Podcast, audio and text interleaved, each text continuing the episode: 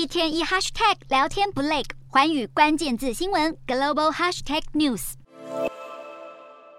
天主教教宗方济各上任以来，一直试图改善与北京的关系。日前，教宗和中国国家主席习近平同时间访问哈萨克。梵蒂冈的消息人士透露，教宗寻求与习近平会面，却遭到中方婉拒。天主教通讯社十九日以“教宗向中国伸手”为题报道，指出虽然两人未能顺利会面，但梵蒂冈和中国的关系发展仍不容忽视。教廷国务院长帕洛林正积极推动在北京派驻代表。他近期便向媒体透露，一直计划要将驻香港办公室迁到北京，但是尚未收到中方回应。对于教廷这个举动是否会影响和台湾的外交关系，帕洛林指出，现阶段一切保持原状。媒体报道却认为，若教廷要在北京设立使馆，势必要与台湾断交。教宗则是不断强调，必须持续和中方保持对话，并指出自己已经准备好要前往中国。虽然赵宗和习近平未能在哈萨克会面，不过梵蒂冈和中国之间的关系似乎有进一步改善的可能。中国外交部发言人毛宁过去曾公开表示，梵蒂冈和中国应保持良好沟通。